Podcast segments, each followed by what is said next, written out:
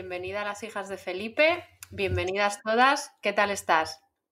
Hola Ana, bienvenidas todas. Pues estoy bien, estoy bien, cansadita, pero bien. ¿Qué tal el día? ¿Qué has comido? Bueno, a ver, como, nos contamos todo, y esto no es sorpresa para nadie que nos conozca, nos contamos todo y nos lo contamos todo el rato.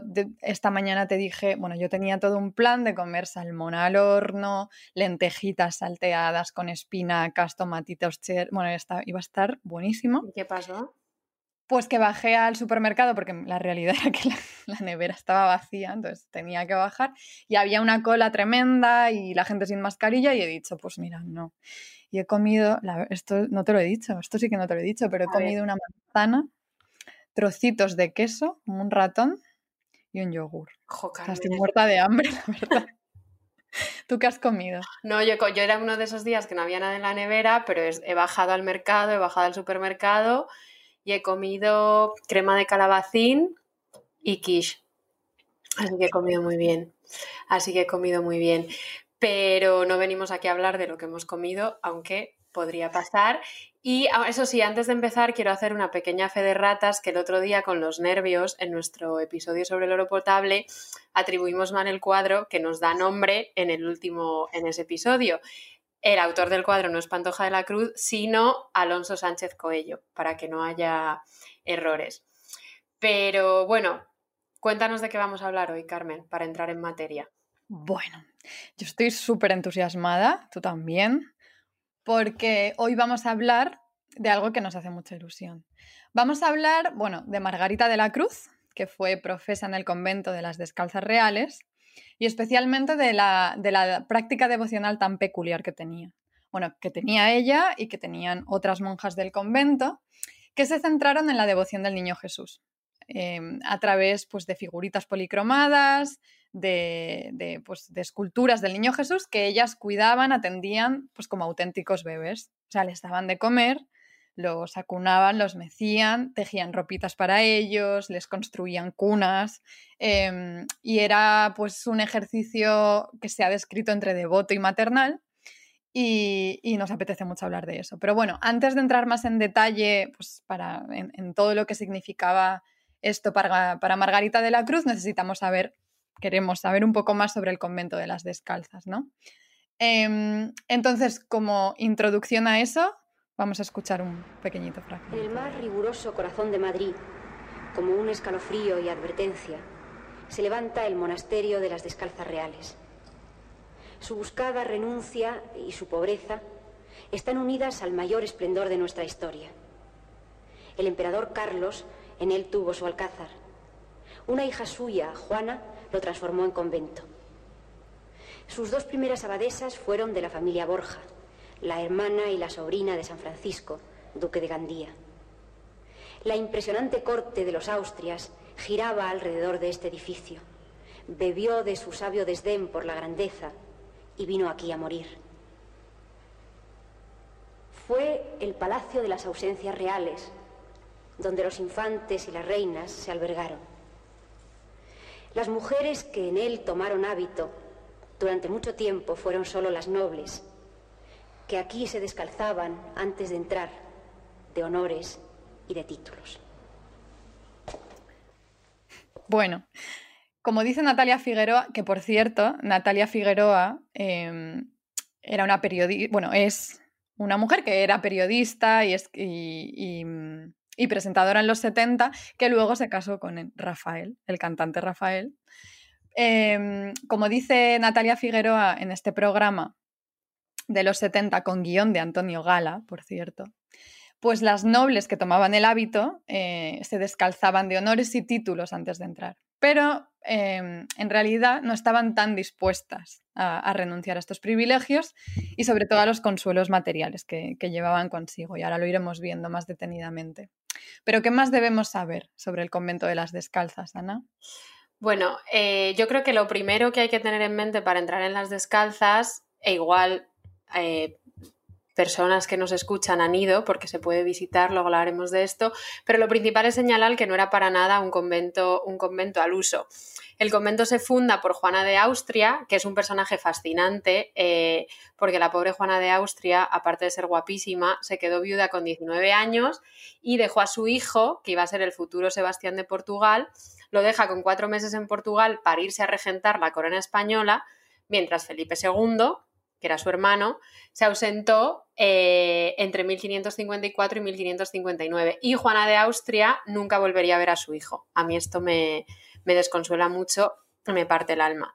Entonces, Juana de Austria decide fundar este monasterio en el que ella vive, pero también vive otra hermana del rey, otra hermana de Felipe II, que se llama María de Austria. Entonces, claro, eh, el, monasterio se convierte así en un centro indiscutible de poder. De hecho, eh, pululando, buscando más información sobre las descalzas, me topé con la crónica de fundación que escribe un tal Juan de Carrillo en 1616. Y me encanta cómo define el convento. Voy a leer una pequeña cita. Dice, y lo que es más de notar, con haber sido casadas, Juana y María, y llevadas en tan diferentes y distantes tierras, ordenó la divina providencia que después de varios acaecimientos y discursos, se tornasen las dos a su misma patria y tierra de Madrid, donde habían nacido, y que la misma casa de su nacimiento fuese lugar de su descanso y sepultura, para que en el mismo lugar donde habían nacido para ser reinas y señoras de la tierra, renaciesen también para ser reinas esclarecidas de la gloria.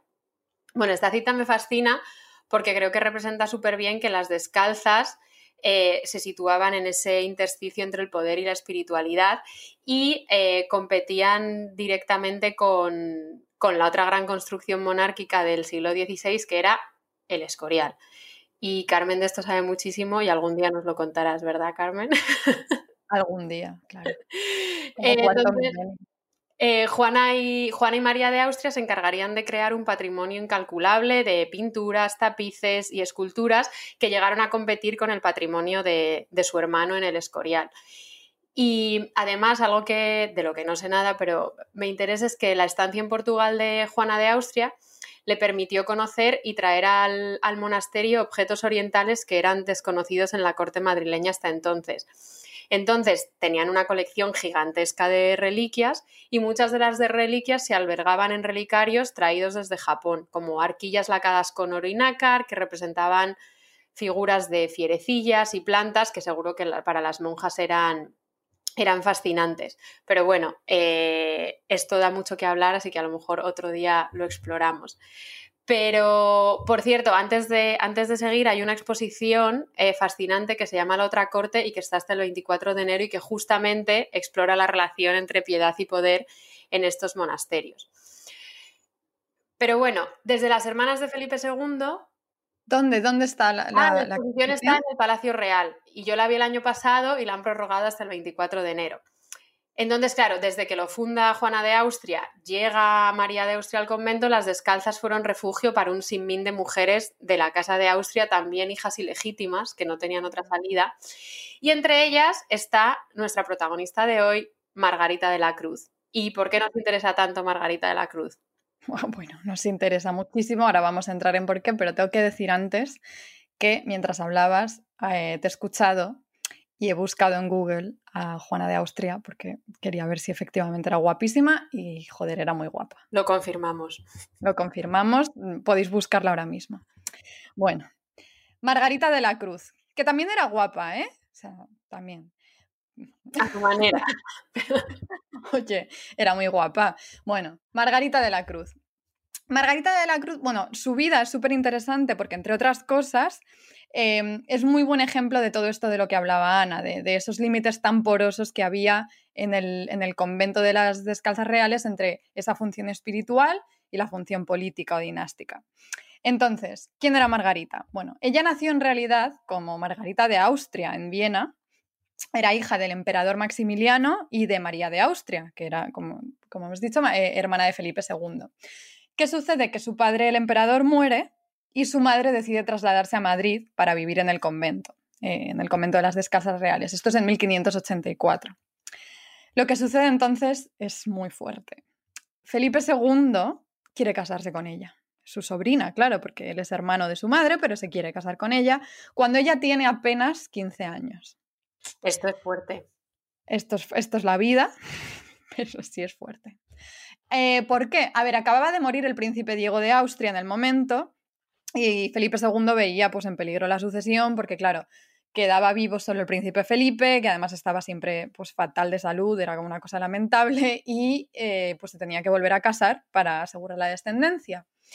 Entonces Margarita de Austria era perfecta para esto porque, y aquí cito las palabras de, alguien a quien vamos a citar bastante en este episodio, que es Juan de Palma, eh, quien escribe su vida, su geografía, pues a Margarita de Austria la describe como virgen de hermosa edad, hermosa edad, 15 años, suave condición, talle y años convenientes, insistimos, 15 años, natural entendido, virtud y santidad rarísima.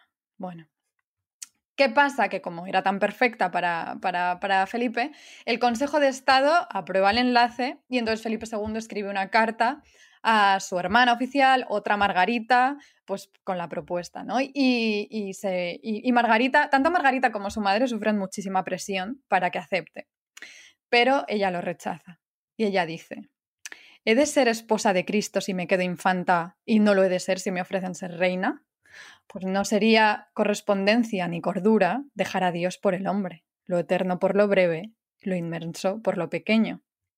No penséis que pesa en mi corazón la corona de España, porque me parece muy grande el embarazo y corto en la estimación. Otra corona me llama. Margarita. Lo tiene clarísimo, Margarita.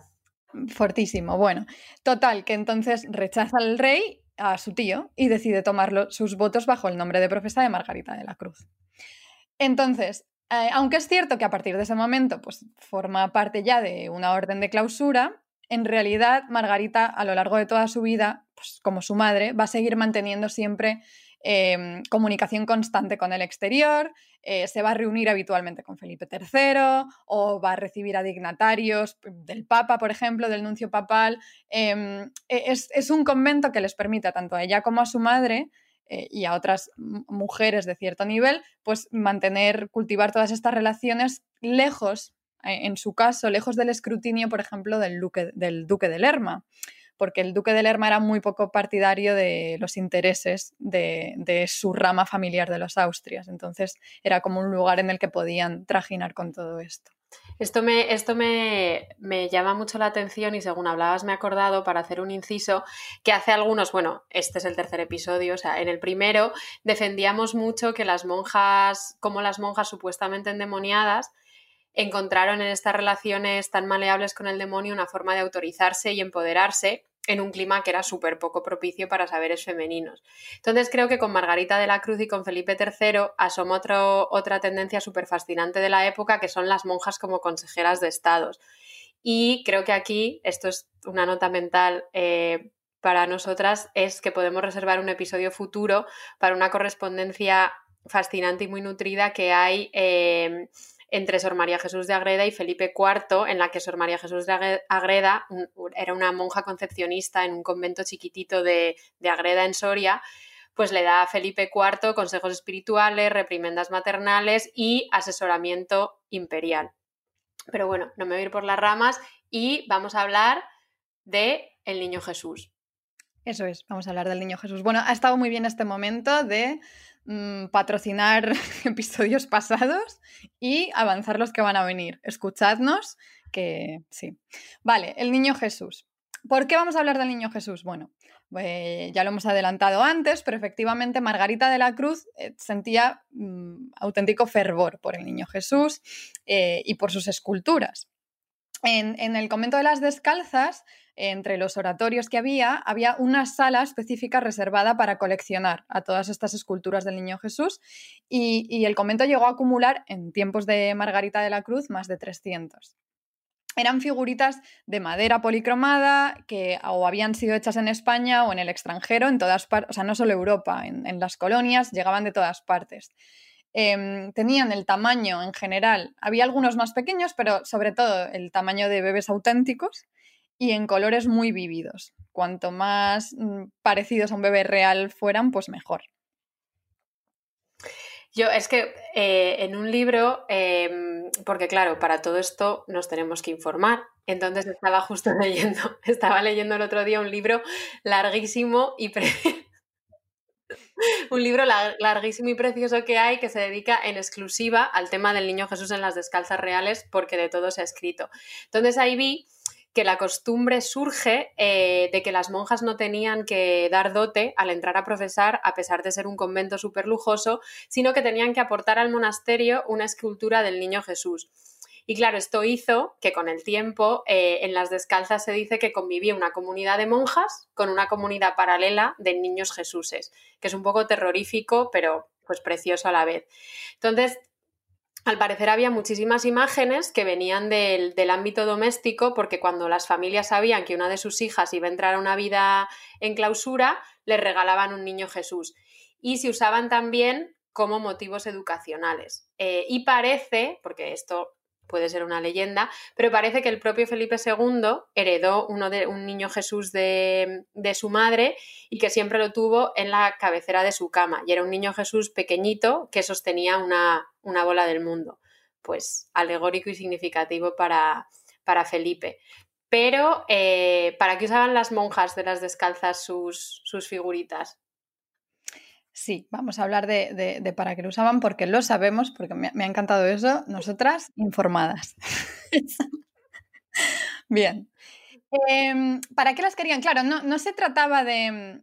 Es muy interesante porque no se dedicaban a contemplarlos, no los colocaban en pedestales y los miraban como, como objeto devocional sin más, sino que es que se los, se los llevaban a los brazos y los paseaban por todo el convento, eh, los vestían con las ropitas que ellas mismas les tejían, los acunaban, en, como hemos dicho antes, en las, en las cunas que les fabricaban, les cantaban, les daban de comer y se los ponían en el pecho.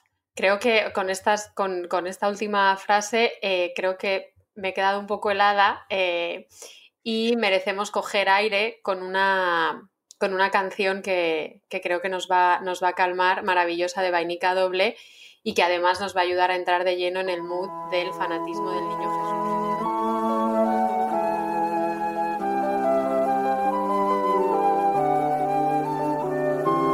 Jesús. Bebé, pequeño corazoncito. Mamá te va a hacer un postre de miel con fresas y merenguitos, estrellita azul, gironcito de tul, lucero de la mañana. Vendrá el ruiseñor, de sol, a cantarte de madrugada. Ah, ro, ro, sleep cry fedodo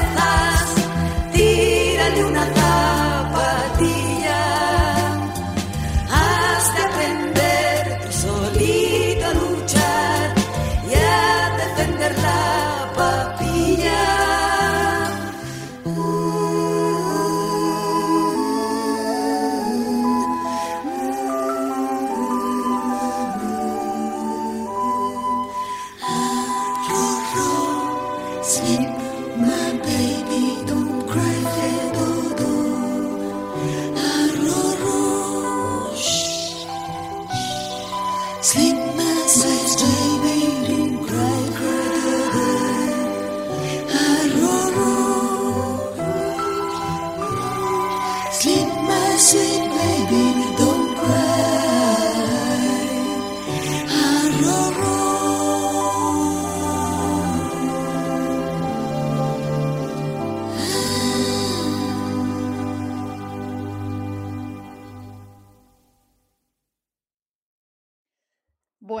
Qué canción maravillosa. Em, la verdad es que todo en esta canción me encanta, pero sobre todo me gusta cuando llama al bebé gironcito de tul. O todas esas cosas, em, o, todas esas demás cosas. Se refiere al, postre de miel con fresas y merenguitos del sonajero, como todas esas, como que el bebé desaparece y en realidad es todos esos objetos solo basta, no hace falta el bebé. El bebé llora, pero en realidad no importa mucho, es como todos los objetos que se pueden tocar y con los que se puede construir el afecto, ¿no? Con lo de, con lo de tocar, eh, bueno, claro, Carmen y yo en, estos largos años del doctorado hemos tenido obsesiones periódicas y una de ellas eh, fue el tacto. Y, ahí descubrimos que, había mucha obsesión táctil eh, en las prácticas devocionales desde la Edad Media. Y hay un libro fascinante eh, que creo que se lo regalé a Carmen el primer cumpleaños suyo en el que yo ya la conocía. El libro es de una autora que se llama Caroline Walker Bynum, que es medievalista, y ella habla de la importancia tan inmensa que tenía la tactilidad para el desarrollo de una experiencia espiritual femenina. Entonces, claro, ya explora que la jerarquía sensorial era muy distinta para hombres y para mujeres y también eran muy distintas las formas de mirar.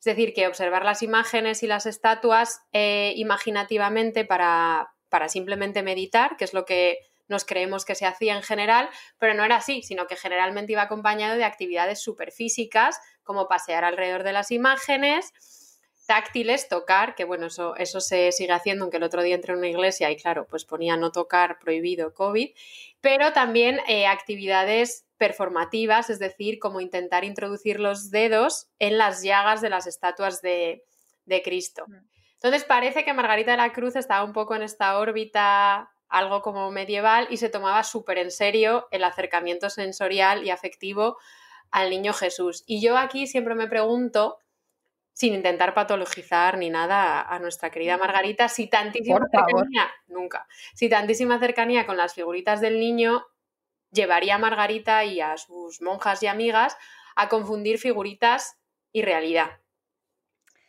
Claro, a ver, es que es complicado, pero es que en este caso hay que pensar, o sea, tenemos que hacer el esfuerzo de imaginarnos que Margarita de la Cruz y todas las demás monjas de las descalzas, como al, fin y al cabo vivían en un convento que, que, aunque en teoría era de clausura, casi no, no estaba separado de, de los aposentos reales estaban en el mismo edificio y, la relación, como hemos dicho, era muy porosa. Pero la relación, o sea, relación en, cuanto a comunicación, pero también a presencia. Los muchos niños de la familia real, incluido pues, el propio Felipe III, eh, y los hijos de Felipe III pasaron muchas temporadas allí, crecieron allí y, traspasaban los límites entre los aposentos reales y el convento. Margarita de la Cruz los cuidaba, los acunaba, igual que luego pues, alternaba a los niños Jesús con, pues, pues con Felipe III y, así. Entonces, esta, esta cercanía, claro, em, no solo se refleja en, pues en la confusión entre, entre, entre cuidar a los, a los, niños reales y cuidar a los niños Jesús, sino también todo esto se, se, reflejaba y a la vez se contaminaba de la cercanía que había en la iconografía misma del niño Jesús. O sea, las figuritas, por ejemplo, llevaban eh, las ropas mismas que los niños de la familia real llevaban. Eh, pero a la vez, un montón de retratos reales de la, de, la, familia en los que aparecían los infantes, aparecen con ellos posando pues, con los gestos típicos de esta iconografía del niño Jesús. Entonces estaba esta confusión, pues que ellas bebían todo el rato y, eh, supongo que obviamente pues era muy difícil o, ni siquiera, o sea, eh, era muy atractiva la, mezcla, la confusión. Claro, y además venía muy bien para, pues claro, como para legitimar a España como, como el centro, como el centro del universo católico, la verdad. Pues no lo había pensado, pero qué lista eres. Efectivamente, pues seguro que también esto se le pasaba por la cabeza a Margarita de la Cruz.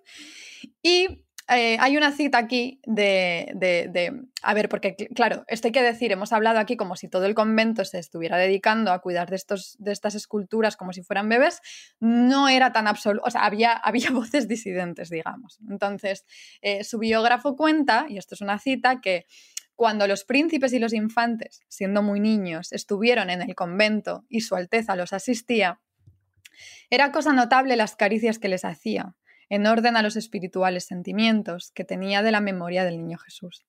Decíanla algunas religiosas, Señora, Mire vuestra Alteza, que se deja llevar mucho de estas criaturas. Guarde que son idolillos que llevan el corazón y dejan seca el alma. Y entonces ella respondía, No temáis esto, que por la gracia de Dios sucede muy al contrario.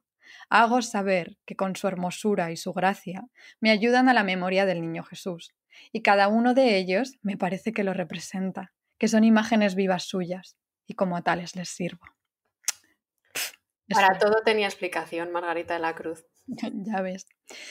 Entonces, em, bueno, al parecer toda esta pasión de Margarita de la Cruz eh, por el Niño Jesús comenzó en Viena, o sea, antes de llegar a Madrid, porque su madre ya en, aquellos años le regaló un primer Niño Jesús eh, cuando era muy pequeñita y ella pues empezó a cuidarlo como un muñeco, claro. A mí la vida de, de Margarita de la Cruz, porque claro, Viena era a fin de cuentas tierra de herejes. Y la vida de Margarita de la Cruz, tan devota en Viena, me llama mucho la atención. Y de hecho dicen en su agiografía que hemos citado ya varias veces de Juan de Palma, que al parecer la pequeña Margarita jugaba desde muy pequeña a ser monja y quemaba las Biblias luteranas de sus amigas en Viena. Y según Juan de Palma dice, contaba ella que siendo de pocos años venían al palacio del emperador su padre algunas señoras luteranas a visitar a la emperatriz y traían consigo sus hijas, que seguían la misma perversión. Algunas de ellas sacaban libros que traían consigo y la Biblia en vulgar falseada. Yo, decía la infanta, no lo podía sufrir. Cogíles una Biblia y la quemé, y sentía dentro de mí tan grande coraje que si me fuera lícito acabar allí con ellas, aunque me costara la vida y muriera a sus manos, lo que puede el celo de la fe. me encanta, la, la quemé, la quemé.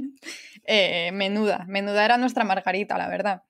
Pues eso, efectivamente, desde esos primeros años suyos de rebeldía, ya tenía su primer niño Jesús, que era un, sería una escultura que la, que la, acompañaría toda la vida. Em, y se supone que era por el que más apego sentía, porque nunca se separaba de él. Y lo llamaba el primogénito. Su biógrafo eh, dice que lo trataba como compañero, maestro y consejero, en sus necesidades y tribulaciones. En él hallaba luz en sus dudas, remedio a sus males y alivio a sus penas. Claro, a ver, aquí lo hemos citado mucho, creo que, es el momento de aclarar que Juan de Palma eh, escribió la, vida de, de, Margarita de la Cruz a petición de Felipe IV, que había crecido, recordamos, pues en sus brazos, literalmente. Entonces, ¿por qué se la pide Felipe IV? Porque la quiere canonizar. Entonces, pues es una geografía que, obviamente pues a Juan de Palma le interesa describirla de, una forma muy determinada. Em, entonces, su, explica, la forma en la que explica la relación de Margarita de la Cruz con el primogénito es interesante ahí porque, porque él tiene mucho cuidado en enfatizar pues, ese lado maternal de la devoción por el niño Jesús, pero parece que calla otro tipo de, de afectividades que puedan surgir y que parece que la sabía o nos parece que la sabía. Porque además del primogénito, em, Margarita de la Cruz tenía al niño Jesús que llamaba el alemán, que lo, bautizó así pues porque tenía los cabellos rubios y pues, pues parecía alemán básicamente. Y esto es súper interesante, Margarita de la Cruz le rezaba al alemán cuando tenía que pedir la intercesión pues, para cualquier asunto político que estuviera relacionado con, esa, con esas tierras. Pero luego estaba también el, niño Jesús de la muerte, que se llamaba el de la muerte, al que le mandaba pues, sus peticiones para, bueno, pues para cuando llegara el momento de la muerte, efectivamente. Pero además de esto, y esto es probablemente lo más interesante, tenía también al hermoso, que era el más bello de todos, y luego al esposo, y con este último eh, tenía Margarita de la Cruz una relación muy especial de la que el biógrafo pues, no habla tanto. Pero ella, por ejemplo, pues cenaban todas las noches juntos. Es decir, ella cenaba sola, no con otras monjas, sino sola. La atendían sus criadas, le servían la comida y después se retiraban y se quedaba Margarita de la Cruz cenando sola con el esposo y pues compartiendo sus confidencias. Así. A ver, me, me cuesta mucho no reírme con todo esto. O sea, me río, pero a la vez... Eh, desde el respeto. Desde el respeto y siento que se abre un mundo súper interesante porque me, me llama muchísimo la tensión, como la tensión tan esquizoide que hay entre hijo y esposo que sentía Margarita de la Cruz con su... Entre eso, pues entre la figura del niño Jesús primogénito y la figura del niño Jesús esposo, porque claro, es un problema al que se enfrentaban muchísimas, muchísimas monjas. Y creo que ahí se puede dar una vuelta de tuerca más que, que me seduce, aunque ha sido muy debatido. Y es que muchas de las monjas no solo veían a Cristo como hijo y como esposo, sino que también veían a Cristo como madre. Y claro, y es como, ¿cómo es posible si era una figura masculina? Pero claro, Jesús sangraba y servía de alimento y esto eran funciones de las mujeres o funciones o desvíos, como se entendía en la época de las mujeres. Pero es que además la fragilidad y la porosidad del cuerpo de Cristo tenían muchísimo más que ver con la concepción habitual de los cuerpos femeninos que con esa como solidez impenetrable de los cuerpos de los hombres. Y de hecho, la misma mujer que he mencionado antes, yo soy de obsesiones. O sea, cuando me da por algo, me da por algo. La misma mujer, Caroline Walker Bynum, rescata muchas imágenes medievales en las que Cristo aparece directamente como una, como una madre lactante dando de amamantar a los fieles. Entonces, claro, con todo esto me pregunto si Margarita de la Cruz llegaría a sentir esta devoción maternal y parece, se puede intuir que tal vez sí, porque entre sus pertenencias más preciadas además de todas estas figuras del Niño Jesús, había unos, un, libro titulado Ejercicios Espirituales de un grabador flamenco que se llamaba Johann Bierix, no sé cómo se pronunciará, que incitaba la devoción a partir de imágenes de la sangre de Cristo. Así que quizás sí que Margarita tenía también esta concepción de Cristo como madre. Claro, claro, pues quizás sí. Es súper interesante y, a ver, no, pues eso, quién sabe, pero, pero hay que pensar, pues, que, no sé, entre otras cosas, todas estas mujeres, hemos dicho, entraban como Margarita de la Cruz, jovencísimas a este convento. Eran, eran muchas veces niñas todavía. Em, y bueno, en el caso de Margarita ya contaba con la presencia de su madre, eh, pero en la mayor parte de los casos no, era así. Entonces, no sé, quién sabe si, bueno, pues si en parte, eh, además de quizá alimentar em, y acunar todas estas figuritas como parte, como, o sea, se ha dicho, como, como una forma de, ejercer esa maternidad que no podían ejercer de otra manera, quizá a lo mejor era una forma pues de eso, de, performar el afecto de una madre pues que echaban de menos, que no estaba presente y cuando eran todavía muy niñas, yo qué mm. sé. Sí, el asunto de las, de las monjas y la, y la maternidad, que también puede ser nota mental para hablar en otro momento, porque es un terreno súper pantanoso, porque claro, también hay que tener en cuenta que muchas de estas monjas, quizás no las monjas de clase más alta, pero muchas de estas monjas estaban horrorizadas con la idea de la maternidad, es decir, con la idea de ser ellas madres después de ver los sufrimientos de partos y madres muertas a los treinta y pocos años de edad después de embarazarse. Y mi queridísima Santa Teresa decía que ella se mete a monja para huir justamente de los sufrimientos de, de su madre. Y una duda, o sea, pero pensando en todo esto, una duda que me surge es si, si la devoción está tan tan intensa del tipo que fuera, como niño, como esposo, de que tenía Margarita de la Cruz y otras monjas de las descalzas, era algo exclusivo de las descalzas, que como hemos dicho era un convento muy peculiar, o eh, era una devoción más extendida. Claro, em, aquí hay que hacer un alto en el camino porque efectivamente no, es algo aislado, o sea, no es, un caso aislado. Em, eh, esta devoción por el niño Jesús se da especialmente en, es fuerte en órdenes franciscanas, el propio San Francisco tenía como muchísima devoción por el niño Jesús y las clarisas franciscanas, pues, pues es, esta práctica o similar es algo como que, que, era bastante frecuente. Se sabe también de, monjas dominicas, por ejemplo, en Alemania, pero también en Italia, que desde el siglo XIV o, y en el XV también, pues se dedicaban a eso, a besar, a cunar y, y hablar con esculturas del niño Jesús. Pero el caso de las descalzas sí que es particular en el sentido de que mm, era un convento tan rico, em, pues que les permitía coleccionar un número de, bebés, por así decir, que era, que era exagerado, o sea, que, es muy difícil encontrar en otros conventos, porque no solo el número, también la, riqueza con la que estaban vestidos, todos los accesorios que tenían, em, todo esto, básicamente vivían estos muñecos pues como los niños de la familia real. Em, entonces esto era bastante extraordinario, pero también era muy raro el hecho de que cada monja contara con su propio muñeco o, su propio niño Jesús, como que tuvieran objetos devocionales individuales. Em, eso también tampoco era tan, tan normal, al parecer. Em, y claro, Margarita de la Cruz es consciente, porque ya era lista, y de todo esto, o sea, ella es consciente de que esto, bueno, pues, pues que le surgía cierto conflicto, ¿no? Con, con pues este apego a lo material, aunque fuera un niño Jesús y obviamente fuera una práctica devocional, espiritual, etcétera, pero ahí había cierto conflicto con el voto de pobreza. Claro, de hecho Margarita no poseía un niño Jesús, sino eh, poseía 11 estatuillas y que claro, era un número súper elevado para una única religiosa. Y como ha dicho Carmen, como acabas de decir, pues claro, esto a Margarita le causaba cierta preocupación en su devoción y decidió pedirle consejo, y cito, como dicen en su, como dicen en su biografía, a una persona de autoridad dispuesta a deshacerse de las que fuera necesario si así se lo indicaban porque claro, también hay un voto de obediencia. Pero bueno, al parecer todo fue bien, no sabemos quién fue esa persona de autoridad, pero claro, al final, pues Margarita era sobrina del rey y la conducta de Margarita fue aprobada.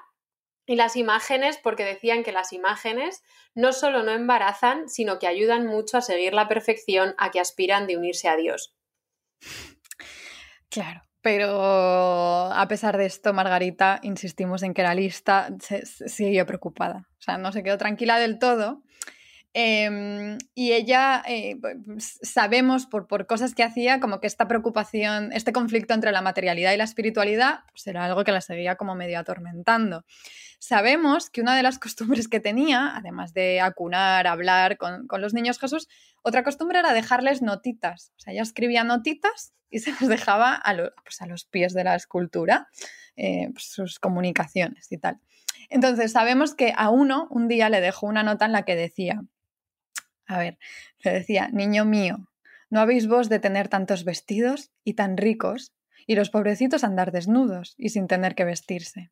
En verdad, Señor, que habéis de partir con ellos, que ya yo conozco vuestra condición y que gustáis de quedaros pobre y desnudo por vestir a nuestra naturaleza. Bueno, Vale, pues en ese momento escribió esa nota, pero, pero es interesante porque otras veces, eh, en lugar de producirle todos estos conflictos, eh, el niño Jesús, en lugar de ser como esta parte material del, que la conflictuaba, era precisamente lo que la anclaba al lado espiritual. Em, y esto es muy interesante muchas veces cuando ella recibía estas visitas de, pues, de dignatarios o de miembros de la familia real, em, se empeñaba en hacerlo acunando al primogénito, eh, porque era como una especie de ancla en el lado religioso, ¿no? A pesar de estar mediando los asuntos del mundo, pues estaba acunando al niño Jesús y eso como que, pues que lo hacía más legítimo todo, todo ese politiqueo. En fin, eh, para resumir y, terminar, lamentablemente, con Margarita de la Cruz y estas monjas, pues para ellas parece que estas esculturas del niño Jesús eran pues, objetos súper preciados, obviamente, y que con ellos pues negociaban de forma difícil y con conflicto pues entre, entre demandas y deseos muy contradictorios. Por un lado la afectividad, maternidad de, de cualquier manera, quién sabe, espiritualidad, devoción también el esplendor material, todo el lujo palaciego, pues como, como a través del niño Jesús negociaban todo esto, que no era fácil. También antes de terminar, y algo que ya que se me, eh, que se me iba a pasar a comentar, es que eh, en nuestra labor de informarnos, Carmen y yo también hemos descubierto que estas imágenes del niño Jesús también eran objeto de festividades y que, por mm. ejemplo, cuando el momento grande era cuando llegaba la Navidad, que las monjas al parecer tenían todo un despliegue de días festivos que iban desde finales de noviembre hasta, hasta enero y había dos momentos clave. Uno era cuando se acercaba la Navidad,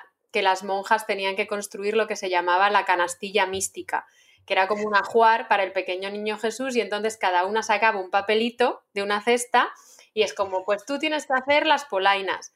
Pero cada, cada prenda del niño Jesús, no te rías porque hay un lado de todo esto, cada prenda del niño Jesús iba aparejado a un tipo de penitencia. O de, mm. por ejemplo, tienes que creo que había una de las, de, las, de, las tarjetitas, iba a decir, de los papelitos que sacaban las monjas, que era como tú tienes que tejer una camisa para el niño Jesús y además tienes que mm, ponerte un cilicio o hacer esto y lo otro para que te recuerde a la aspereza de los tejidos del pesebre del niño. Entonces, había una relación y había otro momento que era el Santo de los Inocentes, que yo me, me- me reí mucho viendo esto, que al parecer gastaban bromas y cuando llegaba el, el cura que iba a oficiar la misa del Día de los Santos Inocentes, en vez de darle sus vestimentas habituales, les daban las vestimentas del niño Jesús chiquitito que al cura no le cabía. Entonces las monjas también se reían con estas devociones tan, tan Ay, intensas. pues, esto me hace sentir mejor porque entonces nos podemos reír sin problemas. O sea, esto también, claro, Claro. también. Hay bueno. espacio para... Cuando, cuando yo llegue a Madrid, por favor, hacemos un baby shower de esto. Hacemos un- una canastilla mística. Eso pero- lo curioso también de todo esto es que en todo este rato que llevamos hablando, eh, no paro de pensar que en realidad, claro, estamos hablando de una práctica supuestamente muy remota en el tiempo y en el espacio eh, de la vida espiritual, pero lo que las monjas hacían en el interior del monasterio es algo bastante común que todavía se sigue dando hoy en día y no me refiero solo a la clausura. Eh, y bueno, algo que nos encanta a Carmen y a mí son las familias, e indagar en historias familiares y sobre todo en indagar historias familiares la una de la otra, porque hemos descubierto que son una, una mina de oro. Entonces aquí me voy a permitir abrir una ventana de intimidad, porque Carmen, tú tenías una bisabuela que era un poco Margarita de la Cruz. Sí, bueno, estaba, yo creo que estaba más, más desequilibrada la pobre. ella, ella, bueno, mi bisabuela, em, claro, yo la recuerdo, ella murió cuando yo tenía nueve años, pero yo muchos veranos pues crecí a su lado y, me- y todavía me acuerdo y la recuerdo como alguien muy, pues muy peculiar porque tenía muchas manías. Em, entre otras cosas, a ver, ella dormía y dormíamos en la misma habitación en verano y ella dormía pues con una linterna debajo del brazo por si acaso había un terremoto.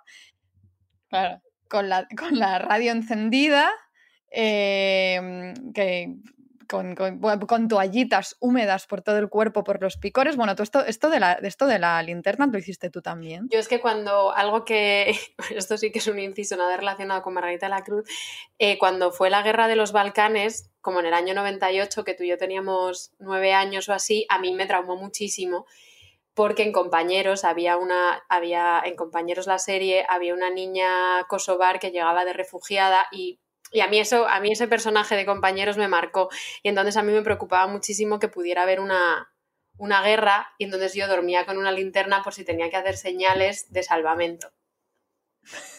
Pues fíjate, tenéis eso en común, eh, aunque ella no era por preocupación de una guerra, y eso que había vivido una, mm, sino de terremoto. Pues se obsesionaba la, la posibilidad de un terremoto, y tenéis en común también que las dos os llamáis Ana, Mira, cuidado, pues se llamaba Ana.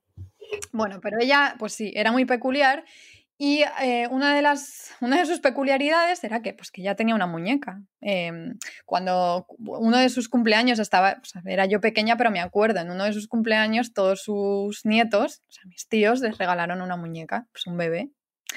Y ella, claro, ella lo cuidaba, pues, pues como, como era, era, por cierto, era una bebé. Que yo, mm, mi familia no se acuerda de cómo se llamaba o dice que no tenía nombre. Yo juraría que se llamaba Anita, como ella. Esto es súper interesante si pensamos en... Porque ella era como muy... A ver, ella era conflictiva, digo, voy a dejar ahí. Pero ella era conflictiva, eh, no súper afectuosa. O sea, conmigo, por ejemplo, yo era su bisnieta y no era súper afectuosa, ni muchísimo menos, pero con esta muñeca muchísimo. O sea, la cuidaba muchísimo. Tenía, eh, tenía un balancín, que era como... Pues, le compró un balancín de verdad de bebé y ahí, y ahí la, la, la, la ponía.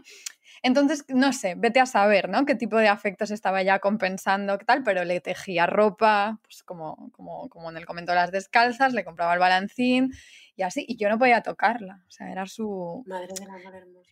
era su hija, o vete a saber qué. Pero bueno, esto es muy, claro, eh, recordando esta anécdota también, eh, Ana y yo, eh, pensando, pero bueno, esto es tan raro, no es tan raro ni siquiera ahora, eh, porque de hecho existen hoy en día muchísimas mujeres adultas que, que, bueno, que invierten quizá no tanto dinero como Margarita de la Cruz y sus compañeras podían invertir, pero bastante dinero en adquirir sus muñecos reborn. ¿Qué son los muñecos reborn? Porque puede que haya quien no lo sepa. Pues son unos muñecos bebés que, que están fabricados en, pues en vinilo o en silicona. Son súper, súper hiperrealistas. Em, porque están hechos con muchísima calidad, tienen el peso, por ejemplo, de un bebé real, porque cuando los fabrican les meten pues, trocitos de cristal para que tengan el peso exacto, el tacto, tú se supone que tocas los mofletes del bebé y es como tocar, pues, tocas el muñeco y es como si tocaras un bebé de verdad, son blanditos, son suaves, son calientes. Eh, les marcan, el micrófono, los mueven, los fabrican artistas de verdad, o sea, les, les, marcan las venitas, las rojeces de los pies, como son súper hiperrealistas. Eh, y incluso hay algunos de los más caros que se mueven al respirar, como que fingen que, que respiran. Y bueno, pues de nuevo, como las monjas del convento, les compran ropa, cunas, biberones, todo esto. Y esto es, interesante porque hace unos años eh, hubo un documental en Inglaterra, bueno, no un documental, un programa tipo Callejeros en España, pues lo mismo pero en Inglaterra, que hablaba de esto y, había muchos testimonios de mujeres que, tenían estos bebés reborn, que por cierto normalmente no tienen uno, sino que tienen, muchos, como, Margarita. efectivamente. Y la polémica surgió porque básicamente los realizadores las ponían pues como locas, como las patologizaban, como pues, es, como freak, freaks. Entonces em, es, interesante porque hubo gente que, respondió a todo esto diciendo, bueno, pues hablando de cómo para muchas mujeres había muchos beneficios en, tener los, muñecos reborn, em, ya no solo como uso terapéutico para, por ejemplo, quien hubiera perdido un hijo o o para ancianos y ancianas que tenían Alzheimer o demencia senil, sino también para, pues para, cualquier, para, cualquier mujer que simplemente decían, y lo decían todas además, que sentían pues como muchísimo, como que era un efecto balsámico. De pronto llegar del trabajo, sentarse a ver la tele pues con el reborn eh, y que era como reconfortante. a, mí algo que me encanta de todo esto al final es como que, bueno, igual que hablábamos con las monjas en el primer episodio, que al final son eh, bueno, pues estas mujeres en Inglaterra, donde sea, y Margarita de la Cruz y sus amigas en el convento, eh, no sé, creándose como sus formas de, de apaciguarse, autorizarse o lo que sea, porque mm. estaba pensando también que, claro, tener ese rol hacia un niño Jesús te convierte como en un paralelo de la Virgen. Y en fin, eso es todo, eso es todo otro debate. Pero bueno, ya no nos alargamos más y claro, como recomendación absoluta, animamos a visitar enormemente las descalzas, el convento de las descalzas reales, aunque claro, cuando pase la pandemia, porque ahora está cerrado. Y además, para tristeza nuestra, cada Navidad, menos esta, se puede visitar lo que llaman la Divina Guardería, que ya a estas alturas, eh, como os podéis imaginar, es donde se exponen todos los niños Jesús que han ido llevando las monjas al convento desde el siglo XVI. Pues sí. Em, madre mía, qué ganas de que lo abran, de llegar yo en enero, de ir a la Divina Guardería y también hacer como era la canastilla. La canastilla mística. La canastilla mística lo haremos. Bueno, pues nada, hasta la próxima. Chao. Chao.